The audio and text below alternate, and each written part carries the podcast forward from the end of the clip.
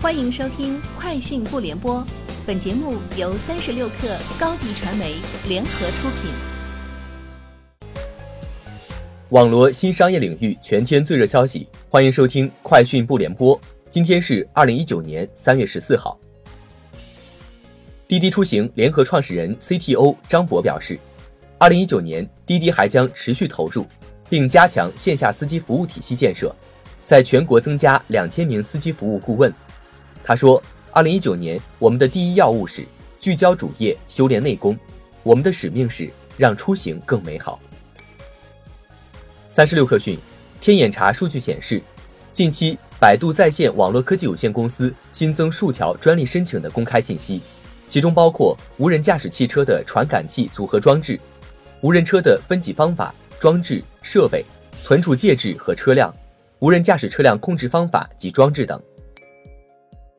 二月二十七号，首例涉微信小程序案一审宣判，因长沙某网络公司运营的小程序盗播作家武志红作品，享有作品信息网络传播权的杭州某网络公司起诉上述公司。并将腾讯作为第二被告诉至法庭。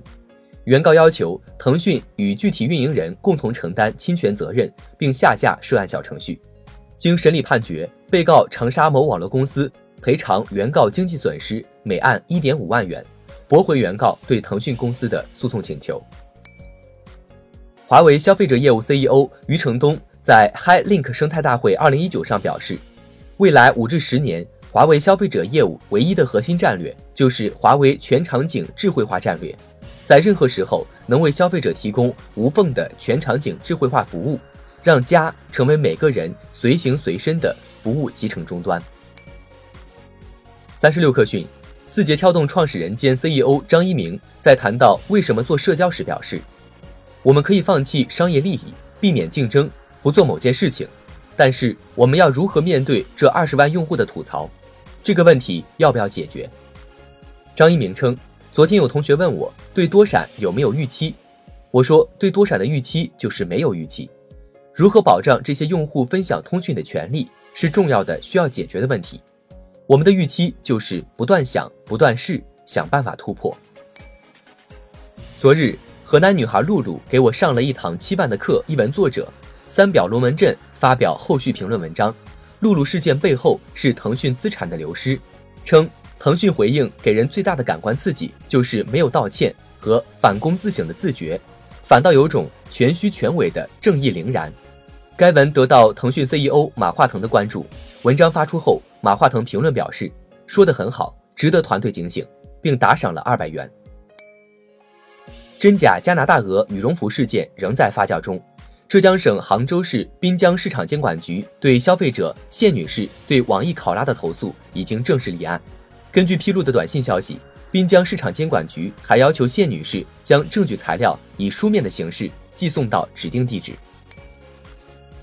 港交所更新新东方在线的聆讯资料集，信报也透露其今日展开路演，明日起招股，下周三截至认购，股份预期本月二十八号上市。